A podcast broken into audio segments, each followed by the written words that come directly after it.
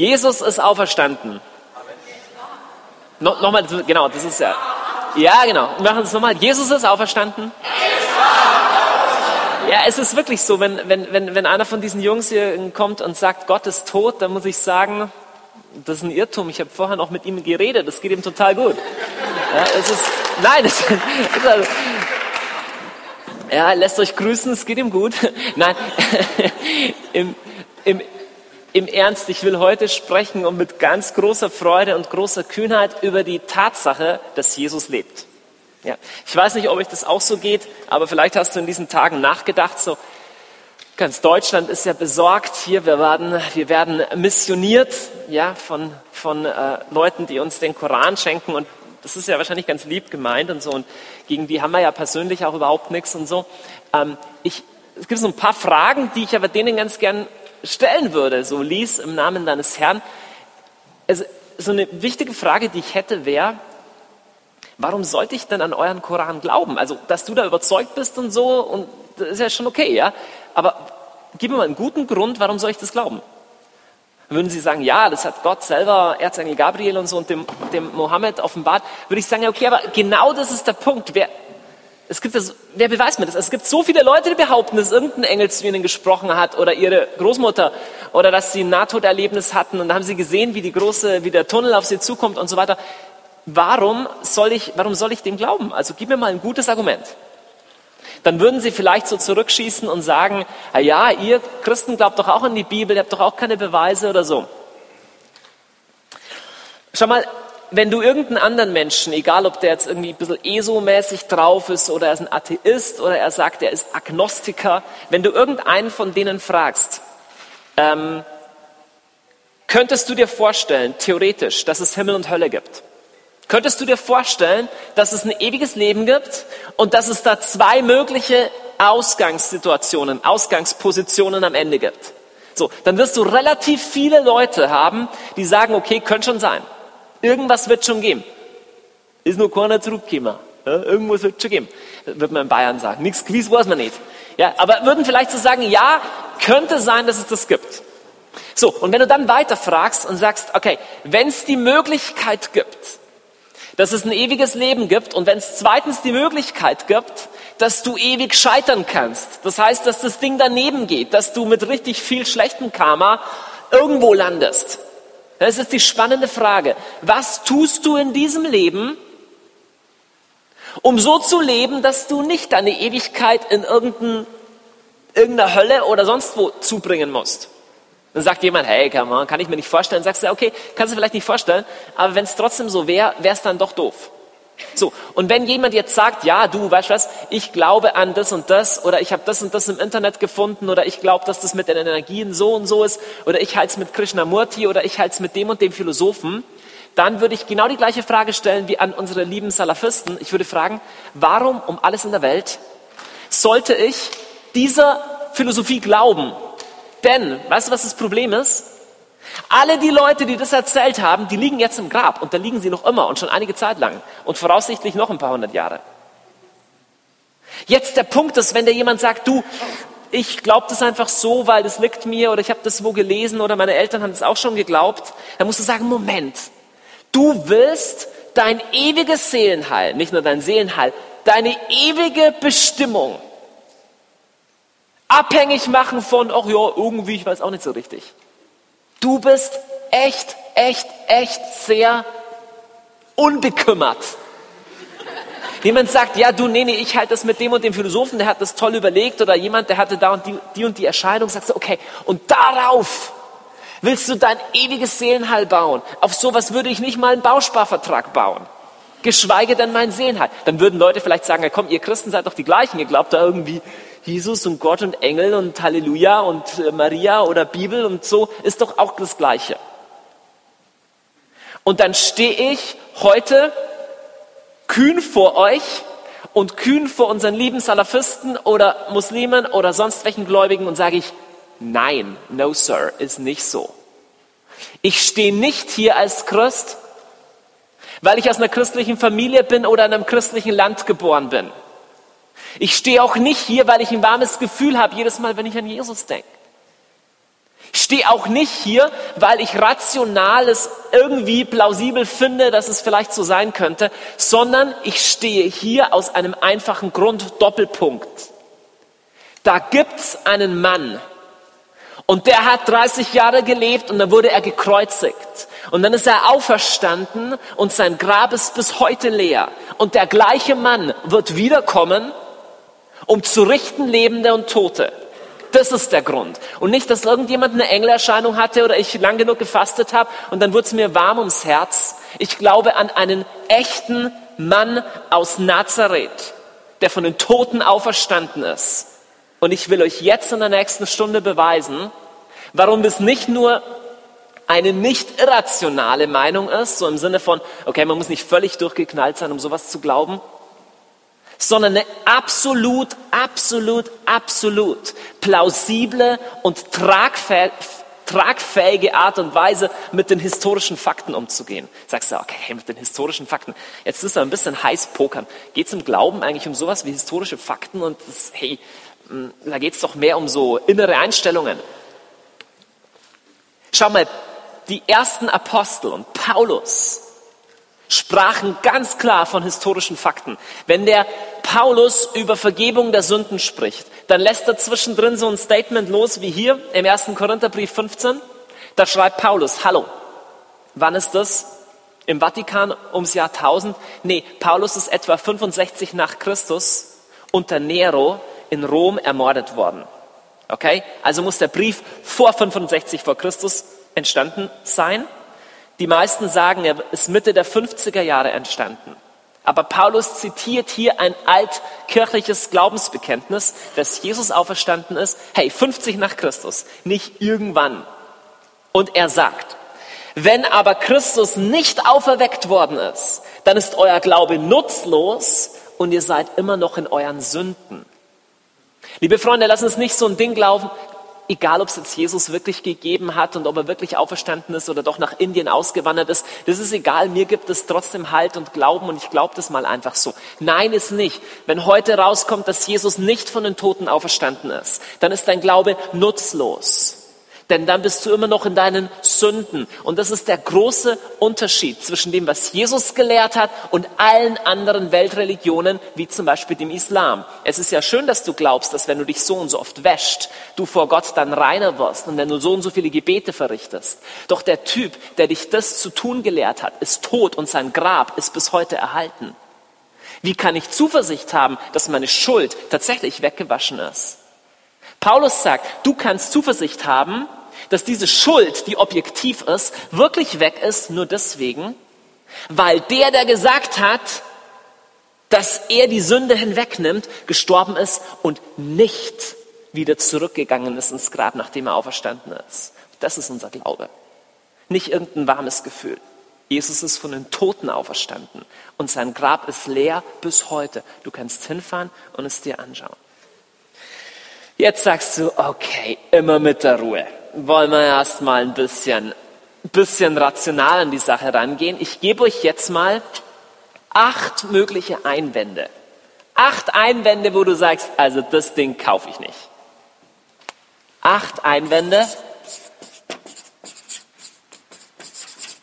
warum Jesus nicht von den Toten auferstanden ist. Das sind Dinge, die total viele Leute glauben und ich werde nachher versuchen, alle acht zu widerlegen. Erster Einwand ist mal so ein bisschen der simple, wie im Kommunismus. Jesus hat es doch überhaupt nicht gegeben. Jesus hat es nicht gegeben. Jesus ist so eine Märchenfigur oder sowas, so eine Einbildung. Okay, werden wir nachher was drüber sagen. Das zweite ist, okay, Jesus hat es zwar schon gegeben, aber die ursprünglichen Evangelien wurden verfälscht.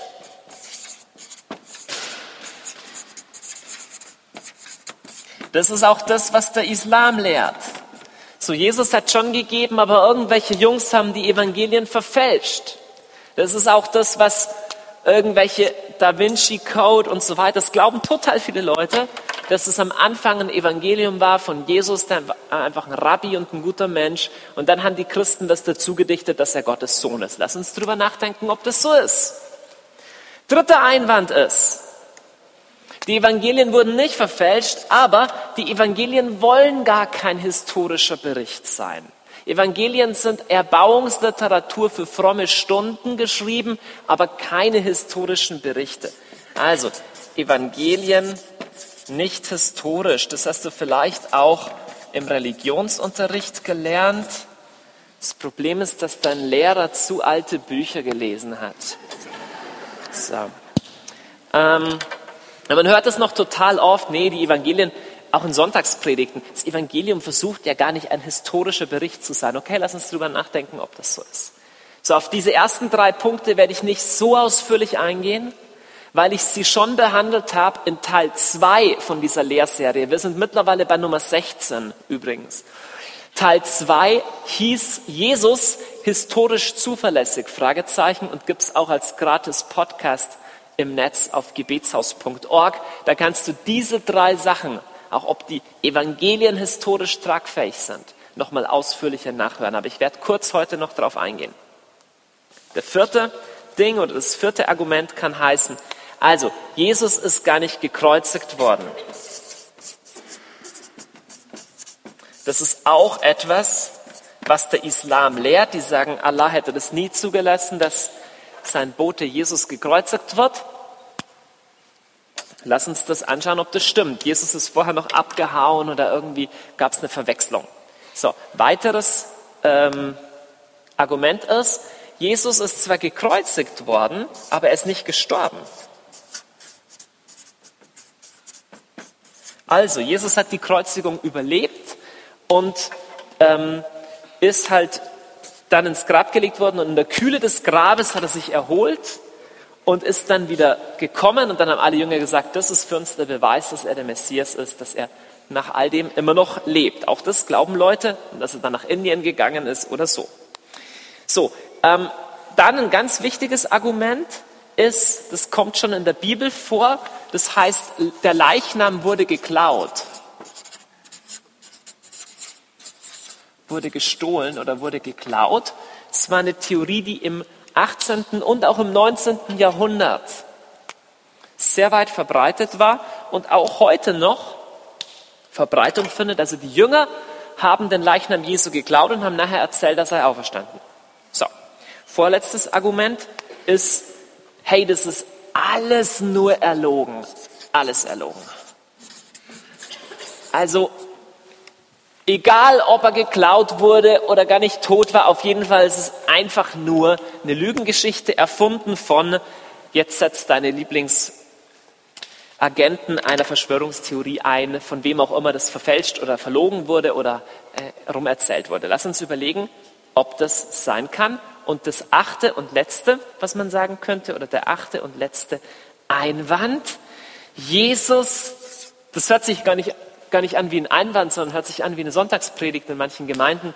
Jesus ist wirklich auferstanden im Herzen der Jünger. Er ist auferstanden in den Glauben der Kirche hinein. Und als die Jünger beim gemeinsamen Mahl versammelt waren, da war, auf ihn, war ihnen auf einmal ganz klar, Jesus ist jetzt ganz, ganz fest bei uns. Ja? Und, und manche sahen dann sogar was und hörten Stimmen, Ereignisse, die ganz interessant waren. Und da wussten die Jünger auf einmal, wir müssen jetzt nie wieder Angst haben, denn Jesus ist bei uns. So, ich nenne diese Theorie mal Jesus nur erschienen, in Anführungszeichen. Also irgend so eine Erscheinung wird schon irgendjemand gehabt. Erschienen, falsch geschrieben, so erschienen. Jesus ist nur erschienen. Also so, ja, irgendeine Frau wird es da schon gegeben haben, der irgendwas erschienen ist. Es erscheint ja ständig mal irgendwas. Und in diesem Fall war es Jesus. So, und lass uns anschauen, ob das realistisch ist. Wie schon gesagt, die ersten drei Argumente möchte ich relativ schnell abhandeln, denn jetzt kommt Folgendes. Wenn diese Einwände entkräftet sind, dann hast du richtig, richtig, richtig gute Ursache, richtig guten Grund zu sagen, okay, mit Abstand die wahrscheinlichste Erklärung der Fakten ist, dass Jesus wirklich auferstanden ist. Sagst du, okay, welche Fakten? Von welchen Fakten sprichst du? Schau mal. Lass uns mal anfangen, ob es Jesus wirklich gegeben hat. Hm. Hat ihn schon mal jemand gesehen? Ja, es gibt keine Ausgrabungen. Sein Grab ist leer, ist auch schlecht. Nicht mal sein Grab. Also woher weiß man, ob es ihn überhaupt gegeben hat? Schau, das Gemeine ist, man weiß von etlichen historischen Personen nicht genau, ob es ihn gegeben hat. Es gibt immer wieder Freaks, die sagen, Karl den Großen gab es überhaupt nicht. Jetzt, wenn ich sagen würde, Karl den Großen gab es nicht, oder lass uns mal sagen, Mohammed gab es nicht, dann müsste ich erstmal erklären, wenn es Mohammed nicht gab, wer hat dann den Islam gegründet? Schau mal, du kannst zwar nicht die historische Person, du kannst sie nicht zurückbeamen in die Vergangenheit und sagen, okay, hier war er, aber du kannst sagen, er hat halt Auswirkungen. Und die massivste und wichtigste Auswirkung von Jesus ist, naja, schau dich mal um. Es gibt Christen. Bis heute. Wer fing damit an? Schau mal, um genau zu sein, gab es im ersten Jahrhundert christliche Gemeinden im fast ganzen Mittelmeerraum. Und die Frage ist, wer begann damit? Dann sagst du, okay, das war vielleicht der Paulus, aber der Paulus hat keine Gemeinden in Judäa gegründet. Aber wir wissen sicherlich, dass es im ersten Jahrhundert Christen in Judäa, in der Gegend von Jerusalem und in Galiläa gab. Es gibt historische Funde sogar. Also, einfache Antwort ist, dass es Jesus historisch nicht gegeben hat, ist eine Theorie, die kein sinnvoller Wissenschaftler der Welt aufrechterhält. Ganz einfach, weil es erschlagend viel Beweise gibt, dass jemand diese Bewegung angefangen hat. Von nichts kommt nichts. Von wem sind die ganzen Aussprüche aus dem Evangelium? Wer hat sich das anfallen lassen? Entweder war es irgendjemand anderer, aber wer soll das gewesen sein? Nee, es war halt Jesus. Also, die erste Sache, glaubt eigentlich kein Mensch, kannst du gleich mal ad hoc ähm, verabschieden, wenn jemand sagt, Jesus gab es doch überhaupt nicht. Stellen einfach die Frage, woher kommen 50 nach Christus christliche Gemeinden im ganzen Mittelmeerraum? So, woher kommen die? Erklär mal bitte. Sagt er, ah, ich glaube ja gar nicht, dass es die gegeben hat. Das ist ja vielleicht auch nur erfunden worden. Okay, dann lass uns mal anschauen, Punkt 2. Wir haben aus dem ersten Jahrhundert Texte, die sogenannten Evangelien, die uns etwa so vorliegen in solchen Handschriften. Und es gibt das Argument, die wurden verfälscht. Jetzt lass uns überlegen, ob das stimmt und ob das stimmen kann. Ich habe auch in Teil 2 gesagt, wie viele unterschiedliche Manuskripte und Zitate von Evangelien wir haben. Unterschiedliche, voneinander unabhängige. Wie viele waren es etwa? Gut über 5000. Nee, warte mal. Nicht alle Abschriften von einem Buch, sondern unterschiedliche. Jetzt, was ist das im Vergleich zu anderen antiken Büchern, die wir haben? Tacitus Annalen, Caesar Bellum Gallicum. Ihr kennt euch, ihr wisst vielleicht noch diese Statistik. Die Statistik sieht etwa so aus. Caesar Bellum Gallicum, Herodot, Historien, Tacitus, Annalen hat vier, fünf, sechs, sieben, acht verschiedene Quellen, auf die wir zugreifen können. Neues Testament, 5664 unterschiedliche Quellen. So, dann sagst du ja, die können aber trotzdem verfälscht sein. Ähm, das sind unterschiedliche Quellen. Wenn die alle gefälscht sein müssen, müsste es entweder im ersten Jahrhundert eine Instanz gegeben haben, die die alle gleichzeitig fälschen kann. Also im Zeitalter des Internets ist sowas vielleicht vorstellbar. Aber im ersten Jahrhundert ist sowas überhaupt nicht vorstellbar. Und vor allem haben die nicht alle von einem Urtext abgeschrieben. Die haben von unterschiedlichen Texten abgeschrieben. Da gab's diesen Brief von Paulus, der über die Auferstehung spricht. Da gab's die Apostelgeschichte. Da gab's das Markus-Evangelium. Hunderte und Tausende von verschiedenen Textquellen, jetzt kommt's, die übereinstimmen. Okay, da gibt es Varianten zwischen den Texten, so wie dass man einmal das Ding mit großen Buchstaben schreibt und einmal mit kleinen Buchstaben. Aber es gibt keine Textvarianten, wo Jesus nicht auferstanden ist oder irgendwie sowas. Und was es aber schon gibt, ist, schon Anfang des zweiten Jahrhunderts gibt es Sammlungen von Evangelien gibt sogar mehrsprachige Ausgaben.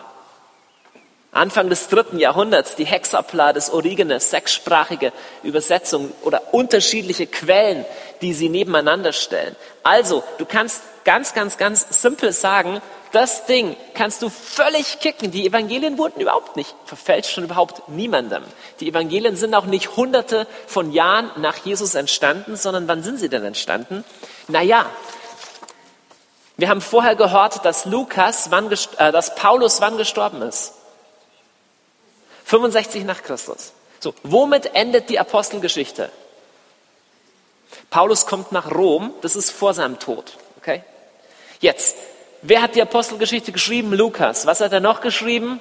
Das Lukas-Evangelium. Jetzt, Paulus stirbt als Märtyrer. Wäre das ein Kapitel Apostelgeschichte wert oder nicht? Ja, das wäre schon ein Kapitel Apostelgeschichte wert. Kann es sein, dass Paulus das vielleicht nicht wusste, dass er dann gestorben ist? Nee, das kann nicht sein. Die Apostelgeschichte ist geschrieben, bevor Paulus hingerichtet wurde, also vor 65 nach Christus. Also ist es Lukas Evangelium. Es ist vor der Apostelgeschichte geschrieben worden, weil die Apostelgeschichte beginnt mit den Worten, im ersten Buch habe ich dir das und das geschrieben, jetzt schreibe ich dir das und das. Die Evangelien sind in der Zeit der Augenzeugen geschrieben worden.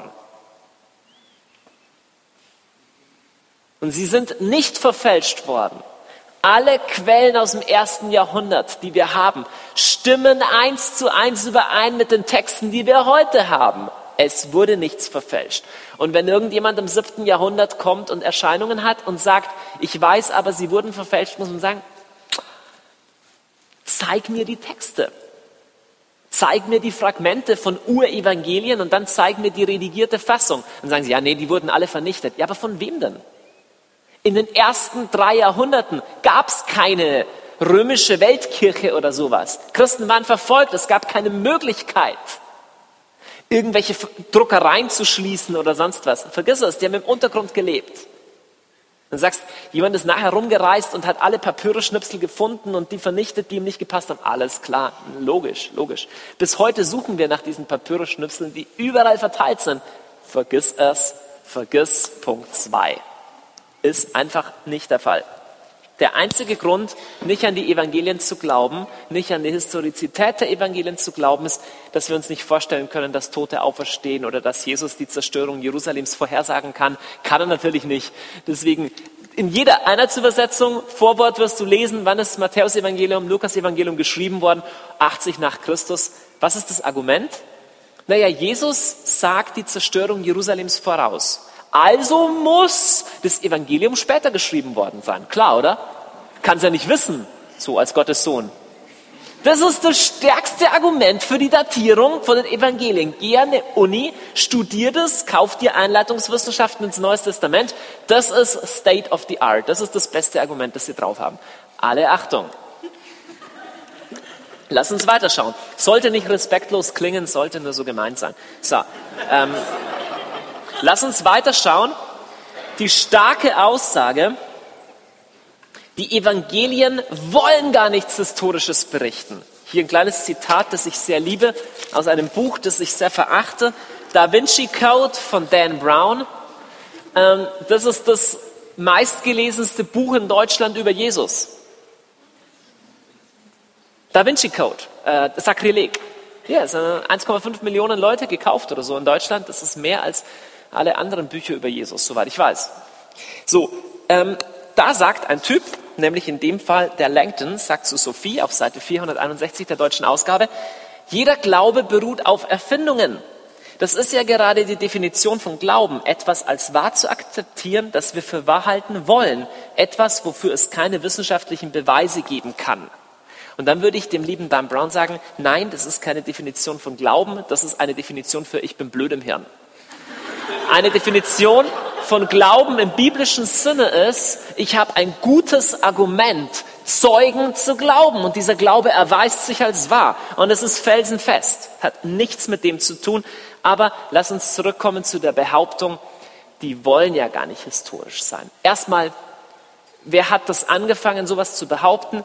Angefangen, sowas zu behaupten, hat die sogenannte Historisch-kritische Exegese, der bekannteste Theologe davon ist Rudolf Bultmann. Nun ist der gute Rudolf Bultmann bald schon 100 Jahre lang tot und er ist nicht auferstanden, aber ähm, seine, seine Gedanken, die leben immer noch fort in Schulbüchern und an Unis und Bultmann hat so großartige Sätze gesagt wie, man kann nicht gleichzeitig an Dämonen und Engeln glauben und gleichzeitig einen Lichtschalter betätigen, wenn man Licht haben will. Das geht nicht. Alles klar. So, und Rudolf Bultmann war der Meinung, dass die Evangelien gar nicht den Anspruch haben, historisch zu sein. Nun, seither ist viel passiert. Es gibt mittlerweile total viele neue und junge und gute Theologen, auch solche, die gar nicht mehr so jung sind, wie Wolfhard Pannenberg in München oder der Religionsphilosoph Richard Swinburne. Es gibt jede Menge, die ganz klar sagen, nee, nee, das Christentum gründet sich auf historische Fakten, auf historische Tatsachen. Nur die Jungs, die wir alle in Religion hatten, die haben offensichtlich studiert, bevor diese Theologen geboren waren. So von daher ähm, haben die irgendwie noch eine andere Theologie mitbekommen. Aber lass uns mal schauen, ob das stimmt, dass die Evangelien gar nichts Wahres oder gar nichts Historisches berichten wollen. Lass uns mal schauen, was Paulus sagt. Paulus schreibt in dem ersten Korintherbrief, was ich vorher schon geschrieben habe. Ich erinnere euch, Brüder, an das Evangelium, das ich euch verkündet habe. Ihr habt es angenommen und es ist der Grund, auf dem ihr steht. Denn vor allem habe ich euch überliefert, was auch ich empfangen habe. Das heißt, was er jetzt sagt, ist älter als Paulus. Er sagt, das ist das, was ich selber gelernt habe. Älter als 54 nach Christus. Christus ist für unsere Sünden gestorben gemäß der Schrift und ist begraben worden. Er ist am dritten Tag auferweckt worden gemäß der Schrift. Und er erschien dem Kephas dann den Zwölf. Danach erschien er mehr als 500 Brüdern zugleich. Die meisten von ihnen sind noch am Leben, einige sind entschlafen. Danach erschien er Jakobus, dann den Aposteln. Als letzten von allen erschien er mir, dem Unerwarteten der Missgeburt. Nun, warum bringt Paulus diesen Satz, dass die meisten von den 500 noch leben? Ja, ziemlich easy. Das heißt auf Deutsch gesagt, frag sie halt. Wie kannst du diese Bibelstelle lesen und nachher sagen, ja, nee, historisch ist es nicht gemeint? Der sagt, die Leute leben noch, fahr halt dahin, frag sie, 500, das ist eine große Anzahl. Oder lass uns anschauen, wie Paulus, äh, wie Lukas sein Evangelium anfängt. Fängt das an mit, ich gebe euch jetzt weiter, was mir auf dem Herzen ist, auch wenn es keine logischen Argumente dafür gibt. Er sagt, Schon viele haben es unternommen, einen Bericht über all das abzufassen, was sich unter uns ereignet und erfüllt hat. Dabei hielten sie sich an die Überlieferung derer, die von Anfang an Augenzeugen und Diener des Wortes waren. Das heißt, er sagt, die Leute, die ich kenne, die Evangelien geschrieben haben, haben das alles gemacht unter Mitarbeit von Augenzeugen. Augenzeugen, historisch. Und dann sagt er, nun habe auch ich mich entschlossen, allem von Grund auf sorgfältig nachzugehen, um es für dich zusammenzuschreiben, damit du dich überzeugen kannst, dass diese Lehre zuverlässig ist, in der du unterrichtet wurdest. Also, wollen die Evangelien historisch sein? Na klar wollen sie das. Willst du eins der besten Argumente hören, warum die Auferstehungsberichte nicht verfälscht, nicht später dazu geschrieben wurden? Jetzt kommt's. Es gibt zwischen den unterschiedlichen Auferstehungsberichten leichte Abweichungen. Sagst du, oh, das ist aber doof. Schau mal, lass einen Verkehrsunfall fünf verschiedene Leute erzählen und du hörst immer leichte Nuancen. Wie war es wirklich? Naja, die Wirklichkeit ist halt mehr perspektivisch. So, wenn ich an vier Evangelien jeweils ein falsches Ende dran, dran erfinde, ja, dann erfinde ich wenigstens eine Story, die echt fugendicht ist. Oder wenn die katholische Kirche 500 Jahre später die Texte umschreibt, dann wird sie garantiert alle Unregelmäßigkeiten rauspolieren. Aber wenn in einem Evangelium Jesus erst dem Kephas erscheint, in einem anderen Evangelium war es erst die Maria, ja, welche jetzt? Naja, keine Ahnung, vielleicht hatten die Zugang zu unterschiedlichen Augenzeugen. Aber fest steht, da wurde überhaupt nichts rumgefälscht, denn sonst hätte man diese Unterschiede geglättet. Also, drittes Argument, Evangelien sind nicht historisch, vergiss es, natürlich sind sie historisch. Und sie sind genau so gemeint. So, lass uns zum vierten Argument kommen, das ist ein ziemlich ähm, nicht so eindrucksvoll ist, Jesus wurde nicht gekreuzigt,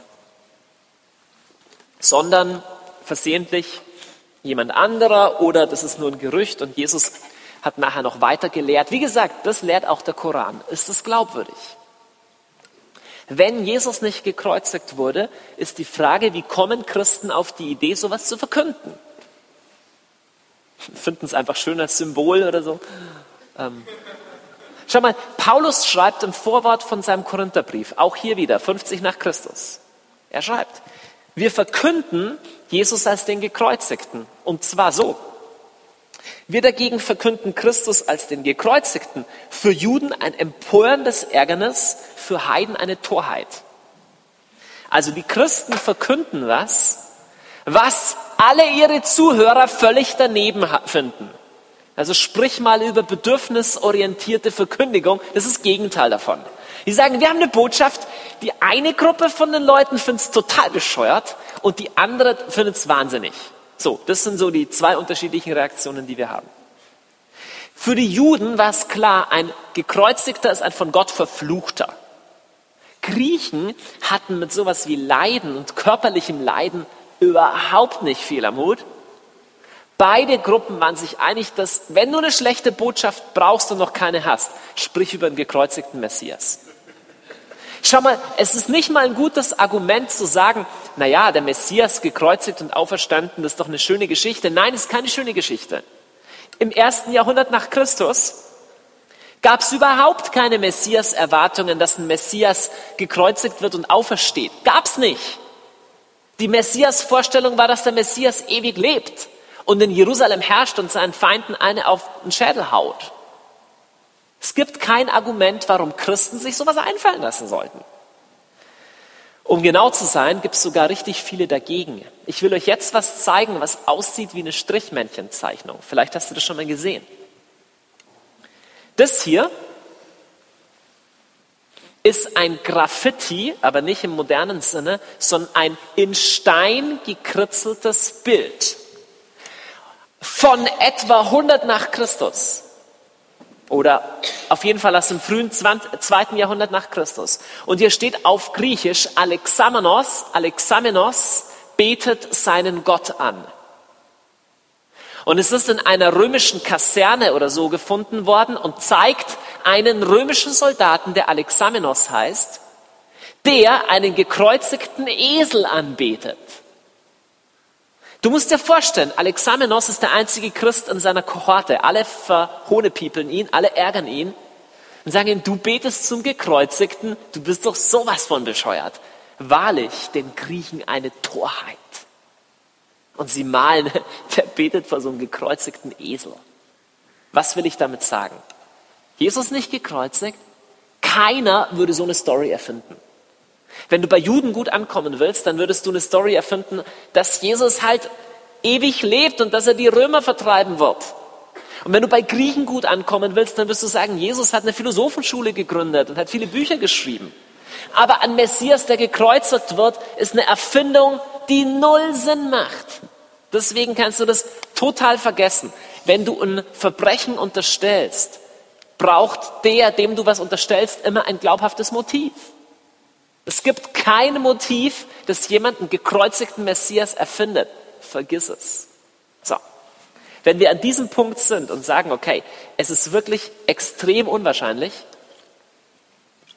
es ist unmöglich, dass es Jesus nicht gegeben hat, es ist extrem unwahrscheinlich, dass er nicht gekreuzigt wurde. Okay, Jesus ist gekreuzigt, er hat wirklich gelebt, er wurde gekreuzigt, aber jetzt ist er, vielleicht ist er nicht gestorben.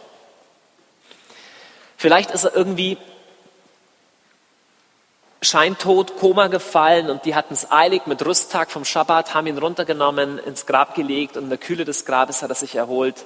Dann kam er. Könnte er theoretisch sein. Was ist davon zu halten? Gibt es sogar, einer hat mir das mal erzählt, der, Jesus hatte eine Lungenembolie und da tritt Wasser dann in die Lunge und deswegen ist Blut und Wasser aus seiner Seite. Erst einmal wurde Jesus nicht hingerichtet von Gassenjungen, sondern von römischen Legionären. Haben die vorher schon mal jemanden umgebracht? Ja, richtig oft und die wissen so richtig, wie es geht. Wenn du Auf Deutsch gesagt, wenn du zum Metzger gehst und du willst ein Steak, der weiß, wie man Steak abschneidet. Und wenn du im römischen Hinrichtungskommando zum hingerichtet werden übergeben wirst, die richten dich hin. Das ist ihr Job, haben sie schon hundertmal gemacht. Das kannst du vergessen, dass die versehentlich, oh ja, war doch nicht tot. Vergiss es. Die hatten Auftrag, ihn zu töten, die haben ihn getötet. Römer haben ständig gekreuzigt. Jeden Tag, jede, jedes Jahr haben die Leute gekreuzigt. Nun, außerdem, so eine Geiselung und eine Kreuzigung zu überleben, ist schon eine ziemlich sportliche Sache. Um genau zu sein, wenn Jesus nicht gekreuzigt worden wäre, wäre er sicherlich im Laufe dieser Tage an den Verletzungen seiner Geiselung verblutet. Außerdem, wie ist es eigentlich so, so zwei Tage lang im Grab äh, ohne was zu trinken, einen starken Blutverlust hast, hast du einen extrem großen Flüssigkeitsverlust, du verdurstest innerhalb einiger Stunden. Das kannst du völlig vergessen. Nun gesetzt den Fall, äh, was auch noch heiß ist, wir lesen, dass Jesus eingewickelt wurde mit allerlei mit allerlei Zeug und, und, und, und Balsamzeug, also die Frage, wie er sich daraus befreit. Gesetzt den Fall, schwer verletzt, mit Löchern in Händen und Beinen, kriegt er sich aus den Banden frei, schiebt den Stein weg, da wird schon schwierig. Schleppt sich halbtot zu seinen Jüngern, überall voller Blut, total fertig, halb verdurstet. Und die Jünger sagen, der Messias, er hat den Tod überwunden. So. Er braucht zwar dringend ärztliche Hilfe, weil sonst ist es gleich aus, aber er ist auferstanden. Komm, ey, Leute waren vielleicht, oder vielleicht meinst du, dass Leute früher blöder waren als heute, aber so blöd waren die definitiv nicht. Wenn jemand gekreuzigt wurde, dann war er nachher auch tot und Jesus war definitiv tot. So, jetzt wird schon ein bisschen enger obenrum. Es geht um die Frage, Jesus wurde geklaut, der Leichnam wurde geklaut. Erstmal, weißt du was Cooles? Dass das Grab Jesu leer war, obwohl er gekreuzigt worden war. Es wird kaum bestritten. Um genau zu sein, kannst du das Grab bis heute anschauen. Das sieht ähm, heute so aus. Wir haben da so eine so ein, ähm, Marmorplatte drüber gebaut. Also die Wahrscheinlichkeit, dass diese Kirche oder das, was sie eben drüber gebaut haben, diese Kirche, die Auferstehungskirche in Jerusalem, tatsächlich den Ort der Kreuzigung und den Ort des Grabes Jesu umschließt, ist meines Erachtens extrem hoch. Extrem hoch. Ich gebe euch ein starkes Argument, warum es so ist. Auf das bist du vielleicht noch nicht gekommen, aber es ist ein mächtiges Argument für die Präsenz von Judenchristen im ersten Jahrhundert. Weißt du, das ist ein bisschen schwierig. Wir haben wenig archäologische Zeugnisse aus dem ersten Jahrhundert, weil die konnten damals nicht irgendwie große Kirchen oder was bauen. Aber weißt du, was man hat in Jerusalem? Wenn du heute nach Jerusalem gehst, hast du das sogenannte Davidsgrab. Oben auf dem Zionberg, rechts ist die Dormitio-Abtei, links gehst du unten rein und dann nochmal links kommst du an das Davidsgrab. Ist heute so eine ganz nette Synagoge. Ähm, ich weiß nicht genau, wie sie auf die Idee kommen, dass da David liegt aber es wird als Davids Grab verehrt. Jetzt hatte ich persönlich das große Vorrecht, noch einen großen Archäologen des Heiligen Landes persönlich kennenzulernen, Bargel Pixner, und er hat mich da durchgeführt. Er hat ein paar ganz heiße Sachen entdeckt. Und erstens hat er entdeckt, dass dieses Gebäude, das man hier sieht, aus extrem großen Quadersteinen erbaut war. Im Fundament hatte der, hatten die ein paar so Quadersteine. Er sagt, die können nur aus dem zerstörten herodianischen Tempel stammen. Also das Gebäude geht zurück ins erste Jahrhundert. 70 nach Christus wurde Jerusalem zerstört und er sagt, die haben ein paar Steine aus dem Tempel verwendet. Warum? Jetzt, alle Synagogen in Jerusalem waren wohin ausgerichtet? Klar, nach dem Tempel, zum Allerheiligsten. Jede Synagoge hat auch ein paar typische architektonische Merkmale, zum Beispiel vorne eine halbrunde Nische und die wies immer in Richtung des Allerheiligsten am Tempel. Hm. Diese Synagoge aus dem ersten Jahrhundert weist ein paar hundert Meter nach links daneben. Ja, Moment, waren die einfach zu, zu doof? Nee, wenn du da oben stehst auf dem Zionsberg, du siehst genau zum Tempel runter, du kannst deine Synagoge genau so bauen oder du baust sie so. Warum bauen sie die so? weil es eine judenchristliche Synagoge aus dem ersten Jahrhundert ist, die in Richtung des Ortes des Grabes Jesu ausgerichtet ist. Natürlich gab es Christen im ersten Jahrhundert in Jerusalem und natürlich wussten die, wo das Grab Jesu ist. Und es ist der gleiche Ort, wo Konstantin nachher eine Riesenbasilika hinbauen ließ. Er hat leider dafür alles Mögliche außenrum abreißen lassen, den Garten und so. Er wollte halt eine schöne. Heute bedauern wir das Ganze, aber ich komme zurück zu dem Punkt, das Grab ist leer. Das Grab ist bis heute leer. Die Frage ist, warum? Und da gibt es bis heute die Annahme, der Leichnam Jesu wurde geklaut. Diese Annahme, dieses Gerücht ist ziemlich alt. Wir lesen davon nämlich schon im Matthäusevangelium. In Kapitel 28 lesen wir, dass führende Leute unter den Juden den Soldaten viel Geld gaben, und jetzt geht's weiter, und sagten, erzählt den Leuten, seine Jünger sind bei Nacht gekommen und haben ihn gestohlen, während wir schliefen. Falls der Statthalter davon hört, werden wir ihn beschwichtigen und dafür sorgen, dass er nichts zu befürchten hat. Die Soldaten nahmen das Geld und machten es so, wie man es ihnen gesagt hatte. So kommt es, dass dieses Gerücht bei den Juden bis heute verbreitet ist. Nun erstmal ist es heiß, das Gerücht ist nämlich tatsächlich noch bis heute unter Juden verbreitet. Bis heute. Und zweitens, weißt du, was noch interessant ist? Lukas schreibt das, ja, etwa ums Jahr, weiß ich nicht, 60 nach Christus, 70 nach Christus. Und er schreibt, unter den Juden, die ich so kenne, gibt es das Gerücht, die Jünger hätten ihn gestohlen. Aber jetzt kommt's. Weißt du, welches Gerücht es nicht gab? Dass das Grab gar nicht leer war. Das heißt, selbst die Feinde des Evangeliums die, die gesagt haben, Jesus ist nicht auferstanden, haben trotzdem anerkannt, aber das Grab ist trotzdem leer. Wir haben zwar eine andere Erklärung dafür, aber das Grab war leer. Schau mal, weißt du, was das beste Argument dafür da ist, dass das Grab leer war? Naja, einfach, dass das Christentum sich ausgebreitet hat. In Jerusalem. Schau, wenn das Grab nicht leer gewesen wäre, hätten die gepredigt, Jesus ist auferstanden, sagen, sagt jemand, Entschuldigung, ich war heute Morgen am Grab, ihr wisst ja, wo das ist liegt eine Leiche dran. Das Grab war definitiv leer. Die Römer waren gegen die Christen. Die jüdischen Führer in Jerusalem waren gegen die Christen. Beide Parteien hätten locker sagen können, hey, wir beschaffen euch die Leiche. Da hinten liegt er. Es war aber nicht so, sondern das Grab war leer. Okay, jetzt schauen wir uns die Theorie an. Die Theorie ist, dass Jünger kamen und den Messias geklaut haben. Wie wahrscheinlich ist das? Erstmal, hier das Argument heißt, dass die Wachen eingeschlafen sind. Wir lesen im Evangelium vorher, dass Volksaufstandsähnliche Situation war, also Bürgerkrieg, also Bürgerkrieg nicht, aber da sind Leute durch die Straßen gezogen und es war eine aufgeheizte politische Atmosphäre und haben gesagt, hey, ja nicht am Fest umbringen, sonst gibt es da noch einen Aufstand. Deswegen teilt Pilatus einer ganzen Kompanie, einer ganzen größeren Gruppe von Soldaten die Bewachung des Grabes zu. Es war nicht einer, es war nicht zwei, es war eine ganze, eine ganze Gruppe von Soldaten. So, wie wahrscheinlich ist es, dass die einfach alle einschlafen? Nun, es ist nicht so wahrscheinlich, denn weißt du, was als Strafe auf Einschlafen während der Wacht steht als römischer Soldat? Genau, Todesstrafe. Okay, du schläfst einmal ein, du bist tot. Soldaten können sehr kreativ dabei sein, wie sie sich bei der Wacht wach halten.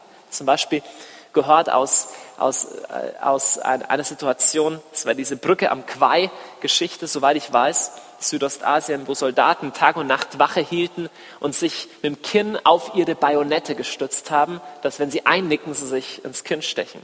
Also wenn du willst, kannst du kreativ sein, dich wach zu halten. Ein römischer Soldat schläft nicht bei der Wacht ein, schon gar nicht eine ganze Gruppe von ihnen. Ist nicht. Jetzt gesetzt den Fall, sie wären doch eingeschlafen. Jetzt kommt der beste Punkt. Wenn sie eingeschlafen sind, woher wissen sie dann, dass die Jünger kamen und den Leichnam gestohlen haben? Kann man das jemand erklären? Bleibt nur noch die Möglichkeit, die Jünger haben sie halt überfallen, überwältigt. Okay. Zehn oder so bis an die Zähne bewaffnete römische Soldaten überwältigt. Okay, müssen richtig viele gut ausgebildete Jünger gewesen sein, gut bewaffnet. Vielleicht. Und sie brechen das römische Siegel auf dem Grab Jesu. Frage, was steht als Strafe, wenn du ein römisches Siegel brichst? Genau, Tod. Jetzt einfache Frage. Die gleichen Jünger, die nicht bereit waren, für einen lebenden Messias ihr Leben zu riskieren. Warum sollen die ein paar Stunden später bereit sein, für einen toten Messias ihr Leben zu riskieren? Kannst du mir das erklären?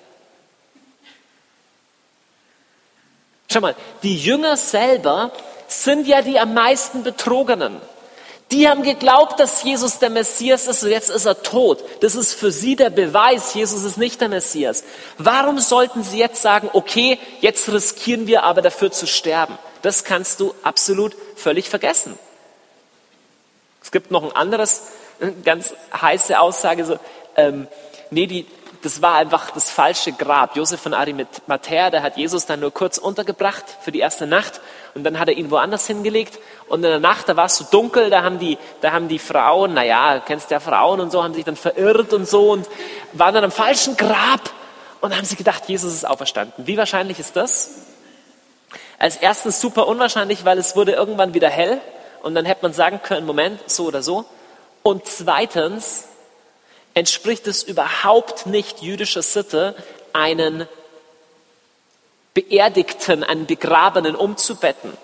Es ist nach Semachot 13, 7, also nach talmudischen Vorschriften, ist es sogar verboten, eine einmal bestattete Leiche woanders nochmal zu bestatten, außer man bettet ihn um in sein Familiengrab. Aber das war nicht der Fall bei Jesus. Also hochgradig unwahrscheinlich, auch absolut hochgradig unwahrscheinlich, dass Jünger die Leiche stehlen. Es ist hauptsächlich unwahrscheinlich, wenn wir den Punkt 7 anschauen. Bleibt schon nicht mehr so viel übrig. Punkt 7, alles nur Erfindung, großer Komplott.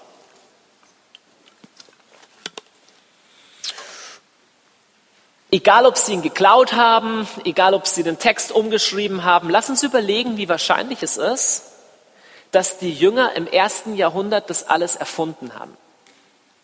Erstmal, dass die Jünger die Auferstehung verkündigt haben, ist klar. Jetzt nehmen wir nur mal an, dass sie wussten, dass es erstunken und erlogen ist und sie haben es trotzdem verkündigt. Wie wahrscheinlich ist es? Wir lesen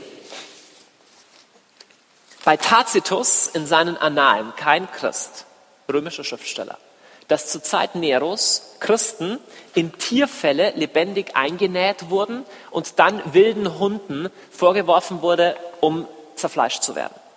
Wir lesen bei Tacitus auch, dass Nero Christen mit Pech einpinseln ließ, um sie bei seinen Gartenpartys als lebendige Fackeln anzuzünden.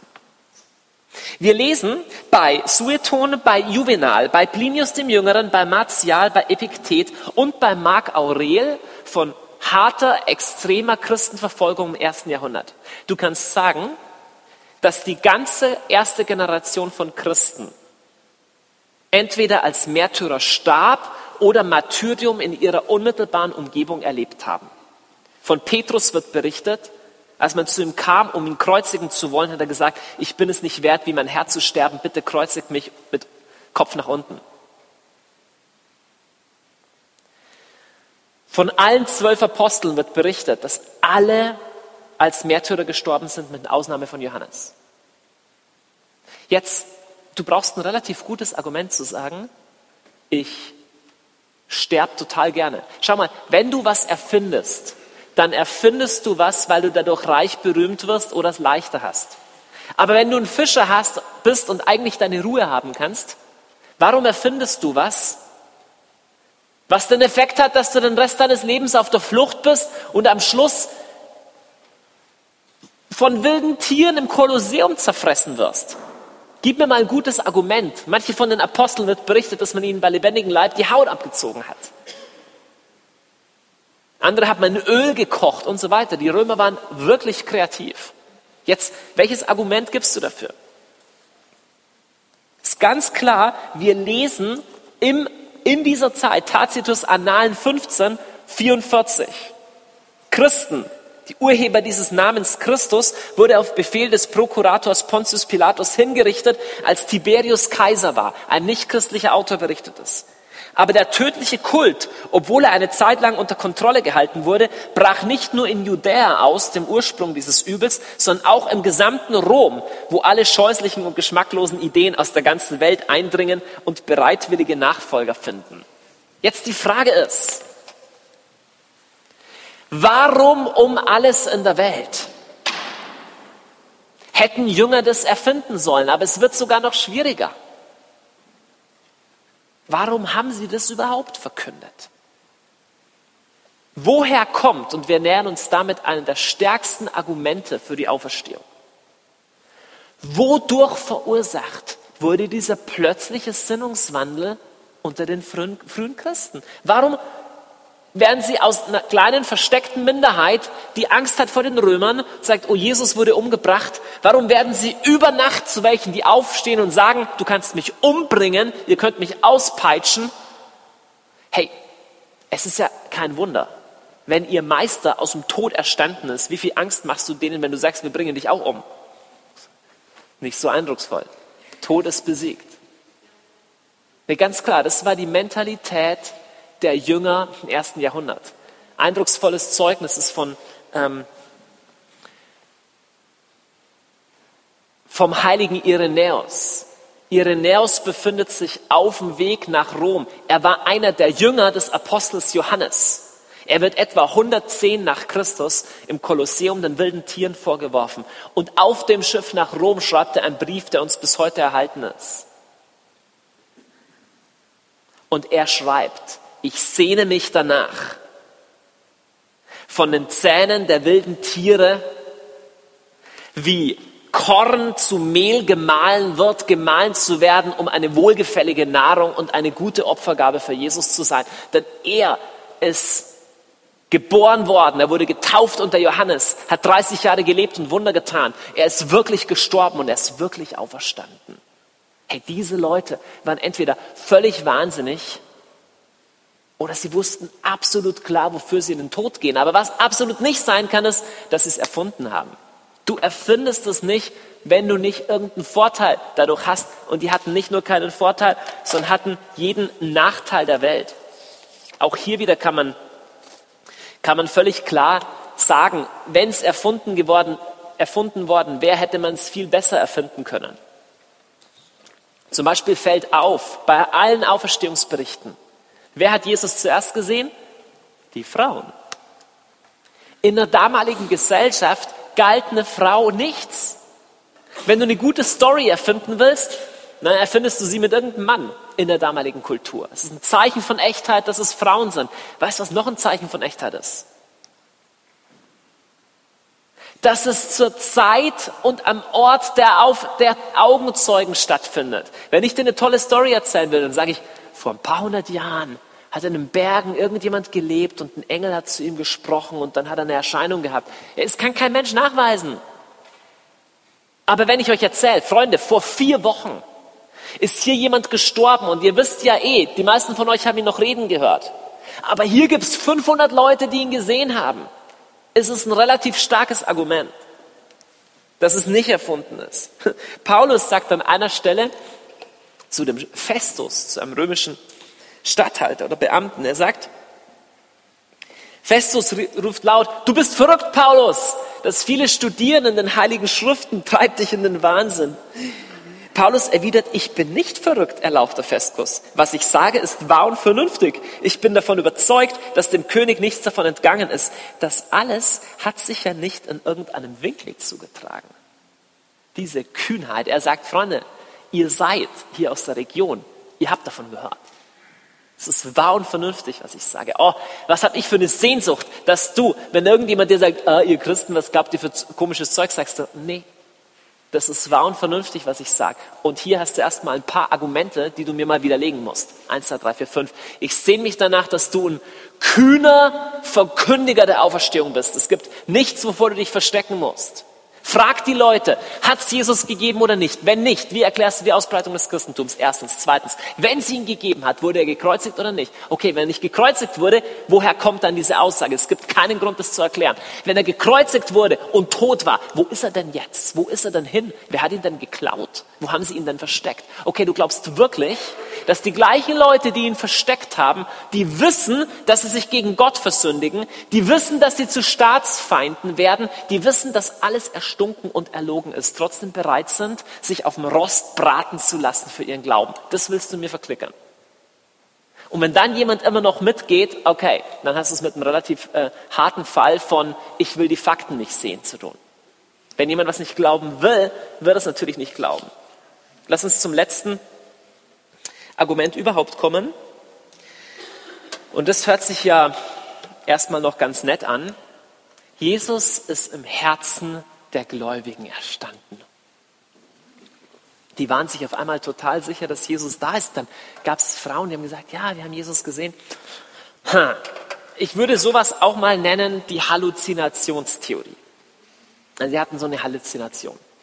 Jetzt gesetzt den Fall, ich sage, oh, ich sehe hier einen Engel ähm, so eine Erscheinung oder so eine Halluzination hat ein paar typische Kennzeichen. Das wichtigste Kennzeichen ist, dass es immer nur eine Person sieht.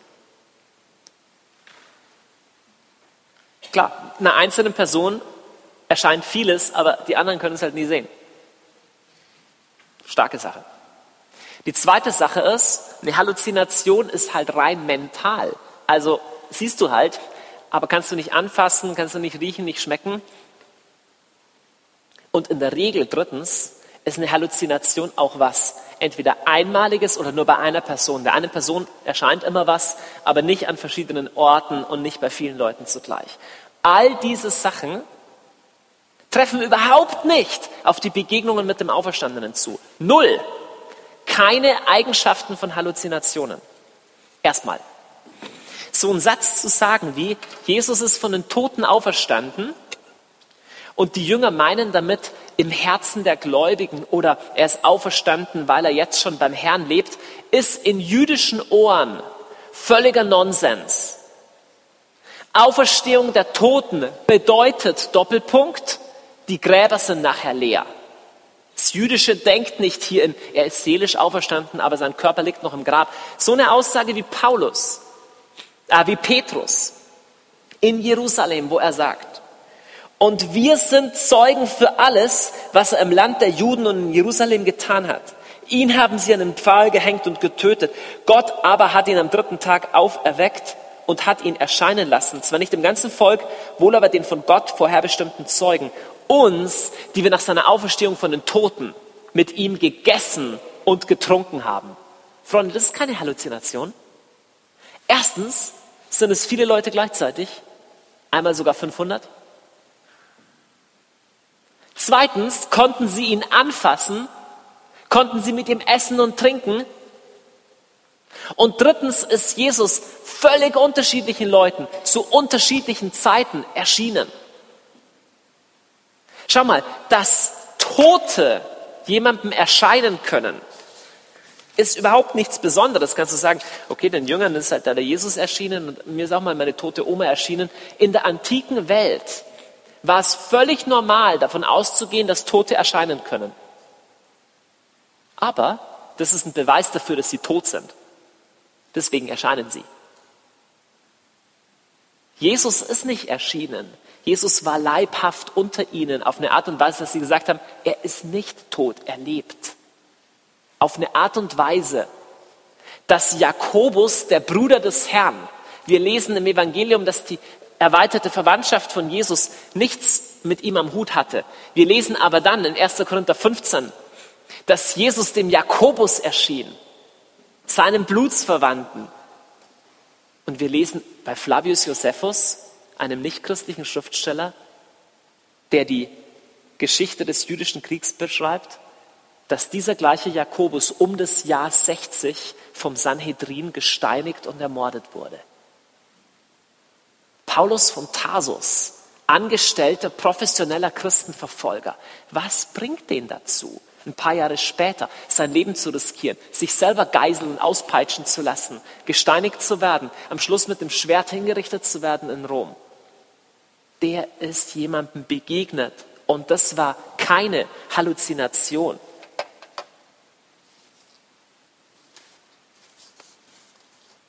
Letztes Argument gegen die Halluzination ist, man kann sich das vielleicht vorstellen so ein Gruppenphänomen. Wir sitzen alle beisammen und auf einmal merken wir, Jesus ist jetzt bei uns.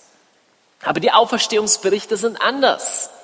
Erst begegnet er dieser einen Person, dann den drei, dann den zwei in Emmaus, dann allen auf einmal, dann dem Paulus irgendwann. Völlig unterschiedliche Personen, die unabhängig voneinander sind. Die aus Emmaus kommen zu den anderen zurück und erzählen, beide unabhängig voneinander, uns ist der Herr erschienen. Jakobus hatte überhaupt nichts zu tun, war gar nicht Teil der damaligen Urgemeinde am Anfang. Also Massenpsychologie und Leute steigern sich gemeinsam rein und es war eine Halluzination, kannst du vergessen. Nun, wenn all das bleibt, dann fragst du, hm, welche Erklärung gibt es denn dann? Und ich sage jetzt Folgendes. Durchstöbere die beste wissenschaftliche Literatur der Welt Durchstöbere alles, was der Islam darüber sagt. Durchstöbere das, was das Judentum dazu sagt. Durchstöbere das, was liberale Theologen dazu sagen. Und du wirst keine Erklärung finden. Keine Erklärung, die nicht in diesen acht Punkten drin ist und mit diesen Punkten widerlegt ist. Du wirst keine finden. Aus einem einfachen Grund. Jesus ist wirklich auferstanden. Jesus ist auferstanden. Er ist wahrhaft, er ist wahrhaft auferstanden. Keine Gefühlssache, nicht nur meine Überzeugung. Absolut felsenfeste Realität. Er lebt und er ist auferstanden. Amen. Und ich möchte, dass du das kühn verkündigst. Und da, wo du das kühn verkündigst und dich nicht versteckst, wird der Heilige Geist bezeugen dafür, dass das Realität ist, auch wenn du dir nicht alle Argumente hier merken kannst. Ich möchte, dass du von hier weggehst und eine klare Erkenntnis hast. Ich muss mich nicht verstecken, ich muss sagen, ja, es gibt für das Argument, es gibt für das Argumente. Nein, zeig mir, wo sein Grab ist, zeig mir, wo er liegt, erklär mir, wie das passieren soll und dann bin ich schon überzeugt. Durchforsche die besten akademischen Lehren, durchforsche alles, was der Islam sagt, durchforsche alles, was andere Religionen sagen. Sie werden keine Erklärung finden für diese Punkte hier. Ich möchte jetzt zum Abschluss das ist gleichzeitig der Übergang in eine Gebetszeit. Bisschen was machen, was, was anders ist als sonst. Und zwar, wir haben, ihr habt schon sehr viel zuhören müssen, sehr viel Rationales, sehr viele Argumente. Ich will euch, mit euch gemeinsam jetzt zum Abschluss einfach ähm, eine dieser Auferstehungsbegegnungen betend meditieren. Und ihr seid jetzt lang gesessen, wenn es dir hilft, steh ruhig auf oder such dir einen Platz irgendwie in der Kirche. Es ist genau genommen eigentlich noch, noch, äh, noch, noch Teil der Lehre, aber es ist mehr meditativ. Und zwar werde ich euch den Text vorlesen aus Johannes Kapitel 20 von der Erscheinung Jesu, also da, wo er Maria Magdalena erscheint. Und es ist eine Erzählung, es ist ein Bericht von der Auferstehung Jesu, der unglaublich zu Herzen gehend und unglaublich schön ist. Und mein Gebet ist, dass er dich genauso bewegt, dass er dich genauso berührt, weil, Freunde, was wir jetzt alles gesagt haben, dieser gleiche Jesus, von dem ich rede, der ist nicht tot, sondern er lebt. Er lebt heute. Er ist wahrhaft auferstanden. Und er ist nicht irgendeine Idee, sondern er ist dein Erlöser. Weil Jesus lebt, kannst du Zuversicht haben, dass auch du auferstehen wirst. Weil Jesus lebt, kannst du Zuversicht haben, dass deine Sünden wirklich vergeben sind. Ich will jetzt mit euch anschauen, was in Johannes 20 steht und ich lade euch ein, entweder die Augen zu schließen oder gerne auch aufzustehen, wenn du sonst vielleicht einschläfst, schon lang sitzen müssen. Am ersten Tag der Woche kam Maria von Magdala früh morgens, als es noch dunkel war, zum Grab und sah, dass der Stein vom Grab weggenommen war. Da lief sie schnell zu Simon Petrus und dem Jünger, den Jesus liebte, und sagte zu ihnen, man hat den Herrn aus dem Grab weggenommen und wir wissen nicht, wohin man ihn gelegt hat. Da gingen Petrus und der andere Jünger hinaus und kamen zum Grab. Sie liefen beide, aber weil der andere Jünger schneller als Petrus war, kam er als erster ans Grab. Er beugte sich vor, sah die Leinenbinden liegen, ging aber nicht hinein. Da kam auch Simon Petrus, der ihm gefolgt war, und ging in das Grab hinein. Er sah die Leinenbinden liegen und das Schweißtuch, das auf dem Kopf Jesu gelegen hatte. Es lag aber nicht bei den Leinenbinden, sondern zusammengebunden daneben an einer besonderen Stelle. Da ging auch der andere Jünger, der zuerst an das Grab gekommen war, hinein. Er sah und glaubte.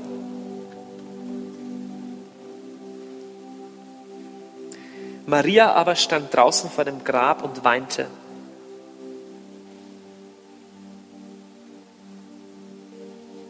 Während sie weinte, beugte sie sich in die Grabkammer hinein. Da sah sie zwei Engel in weißen Gewändern sitzen, den einen dort, wo der Kopf, den anderen dort, wo die Füße des Leichnams Jesu gelegen hatten. Die Engel sagten zu ihr, Frau, warum weinst du? Sie antwortete, man hat meinen Herrn weggenommen und ich weiß nicht, wohin man ihn gelegt hat. Als sie das gesagt hatte, wandte sie sich um und sah Jesus dastehen, wusste aber nicht, dass es Jesus war. Mal kurz bis hierher. Die großen Jünger, die sind interessiert, okay, Grab ist leer, wo ist Jesus auferstanden oder nicht? Und rationale Schlussfolgerungen, wow, er ist echt auferstanden. Nicht so Maria. Sagt, okay, das ist ja interessant, dass das Grab leer ist, aber sie steht draußen vor dem Grab und weint. Der Johannes kommt und sieht, sieht und glaubt. Die Maria checkt einfach gar nichts. Lass uns kurz wiederholen, wer diese Maria ist. Maria von Magdala. Das erste Mal lesen wir von ihr in Lukas 7 oder 8, ich weiß gar nicht, 8. Da heißt es, dass sie im Gefolge von Jesus war und Jesus sieben Dämonen aus ihr ausgetrieben hat. Schon eine ziemlich heiße Aussage. Ist, wie ist jemand, aus dem man sieben Dämonen ausgetrieben hat? Die Tradition verbindet sie immer mit der Frau, die in der Geschichte unmittelbar vorher das erste Mal vorkommt, eine stadtbekannte Sünderin. Tradition, und das ist sicherlich eine sehr, sehr, sehr alte Tradition, berichtet, dass Maria von Magdala Prostituierte war, stadtbekannte Sünderin. Jetzt Frage, welche Rolle spielt Jesus in ihrem Leben?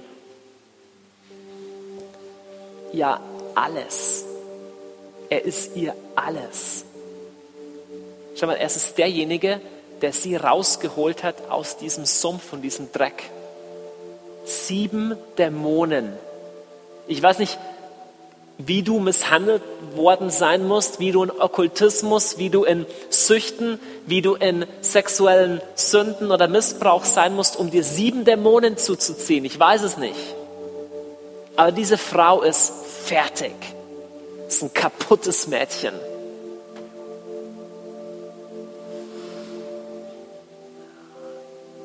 Ich weiß nicht, wenn sie eine stadtbekannte Sünderin ist, wie ihr Bild von Männern ist. Aber hier ist ein Mann, der sie befreit. Keiner, der sie kauft oder der sie versklavt oder schlägt oder ausbeutet, was von ihr will, sondern Jesus macht sie frei von diesem Dreck. Jesus macht sie frei von sieben Dämonen. Sieben Dämonen. In der gleichen Geschichte heißt es, wem viel vergeben wurde, der liebt viel. Und sie ist eine, die viel liebt. Sie ist da unterm Kreuz wenn alle anderen weglaufen. Und sie ist da am dritten Tag in der Früh. Und weißt du, ihr reicht es nicht zu sehen, das Grab ist leer, vielleicht ist Jesus auferstanden. Sie will ihn, sie weint. Was ist in ihr passiert, als Jesus tot war? In ihr drehen sich die Gedanken. Was heißt es? Kommen die Dämonen jetzt zurück? Waren die nur gebunden für eine Zeit? Muss ich wieder zurück in meinen alten Lebensstil? Bin ich wieder die stadtbekannte Sünderin, die Nutte von der Straßenecke? Eine Zeit lang durfte ich Jesus unterstützen, bei ihm dabei sein, bei seinen Jüngern. Es ist jetzt vorbei, er ist tot. Damit ist auch alles nicht mehr gültig, was ich gehofft und was ich geglaubt habe, dass er mich freigesetzt hat. Schau, diese gleiche Maria steht vor dem Grab und weint. Und während sie weint, beugt sie sich in die Grabkammer und sieht Engel. Tolle ist, das beeindruckt sie überhaupt nicht. Der kannst du überhaupt nicht mit dem Engel kommen. Sucht Jesus.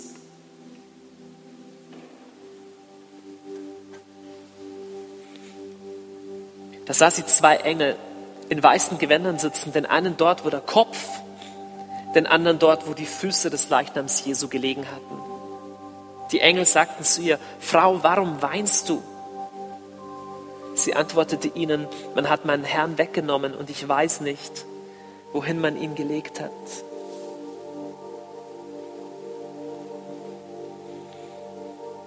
Die treue Liebe einer Frau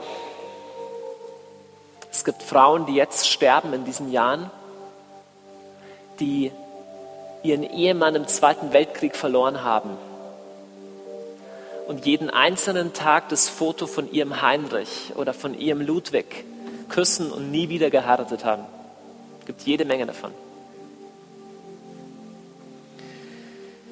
Sie haben meinen Herrn weggenommen. Es geht ihr, geht ihr nur um einen Leichnam, aber das ist alles, was sie noch hat. Sie hat nur noch den Leichnam und jetzt haben sie ihn dem weggenommen. Als sie das gesagt hatte, wandte sie sich um und sah Jesus dastehen, wusste aber nicht, dass es Jesus war. Das ist interessant. Jesus sagte zu ihr, Frau, warum weinst du? Wen suchst du? Sie meinte, es sei der Gärtner. Warum fragt Jesus das?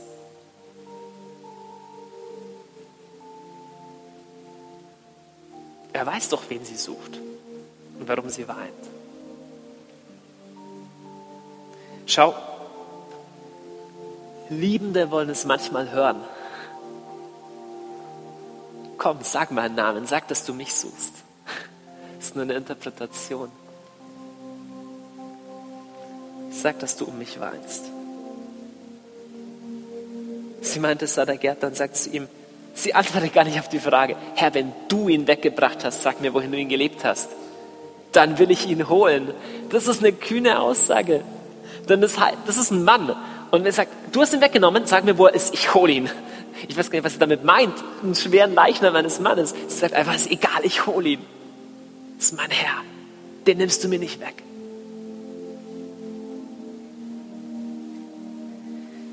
Jesus sagte zu ihr, Maria.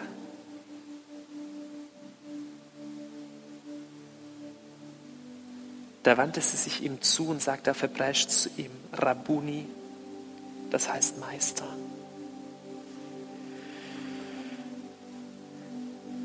Was war es in der Art und Weise, wie Jesus ihren Namen sagte, dass sie ihn auf einmal erkennt? Die sieht ihn schon, ich weiß nicht, wie das funktioniert. Sie sieht ihn schon, sie redet mit ihm und er kennt ihn nicht. Jesus sagt ihren Namen auf eine Art und Weise, die sie erkennt. Jesus, nur du kannst so meinen Namen sagen.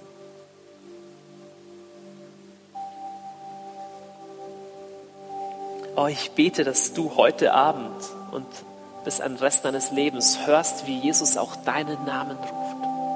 Auf eine Art und Weise, wie niemand anders ihn rufen kann deinen Namen. Er sagt nicht Frau oder geh, kündige. Er spricht sie mit Namen an. Ich erinnere mich an dich.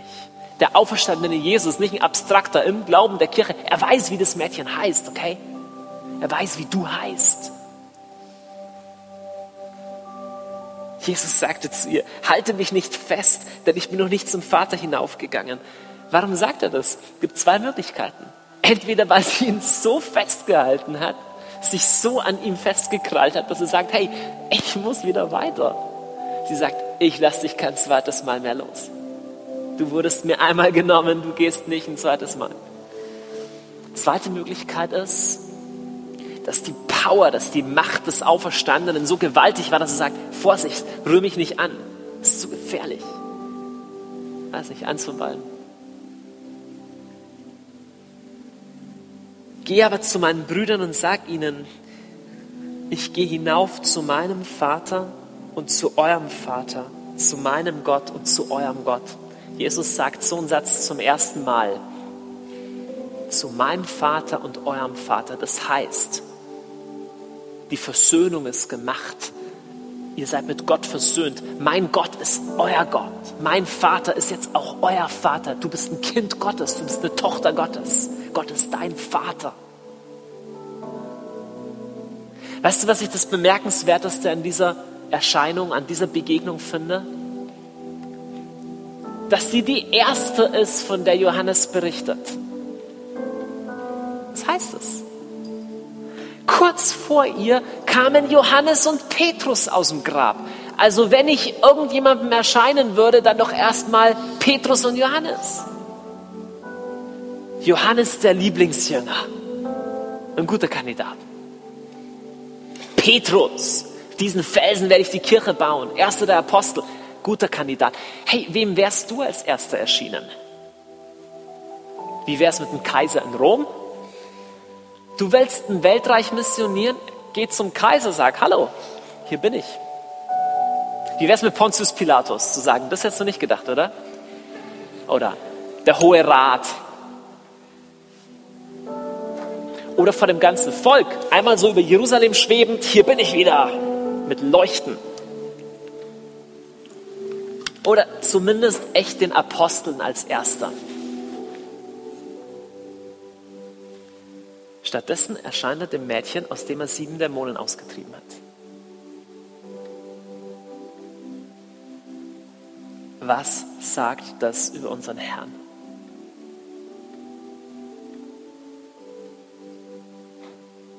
Warum ihr?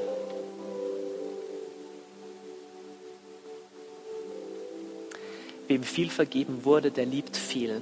Was stand über die Maria Magdalena da? Wir wissen es nicht genau, was ihre Geschichte ist, aber unmittelbar bevor ihr Name das erste Mal genannt wird, gibt es diese komische Geschichte mit Jesus und der Salbung durch die Sünderin. Schau mal, ich habe lang drüber nachgedacht warum da ein Engel ist, wo der Kopf Jesu war und ein Engel, wo die Füße Jesu sind. Wie war das nochmal im Haus des Pharisäers? Da lag Jesu zu Tisch. Jesus liegt zu Tisch. Diese Frau, und es kann gut sein, dass es Maria war, beugt sich zu ihm hinab und salbt sein Haupt mit Öl und küsst seine Füße. Und sie ist zu seinen Füßen die stadtbekannte Sünderin. Und Jesus sagt, Simon, siehst du diese Frau? Und er stellt ihre Würde wieder her und sagt, ihr sind die vielen Sünden vergeben, weil sie viel geliebt hat. Bei einer anderen Situation sagt Jesus in Markus 16, das, was diese Frau getan hat, kostbares Salböl über mich gegossen hat, wird ein ewiges Andenken sein vor mir. So, zurück in die Szene im Garten. Warum erscheint er ihr? Maria beugt sich nach unten in das Grab und sieht die Engel. Und wo sind die Engel? Zu Maria von Bethanien sagt Jesus, hey, dass du mich gesalbt hast, das hast du getan für mein Begräbnis. Im Vorhinein. Und nach seinem Begräbnis im Grab Jesu ist ein Engel dort, wo der Kopf und ein Engel dort, wo die Füße Jesu waren.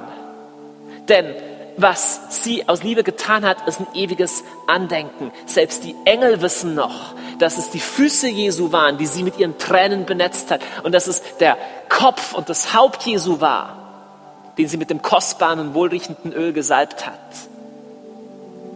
Kein Akt der Liebe ist vergessen.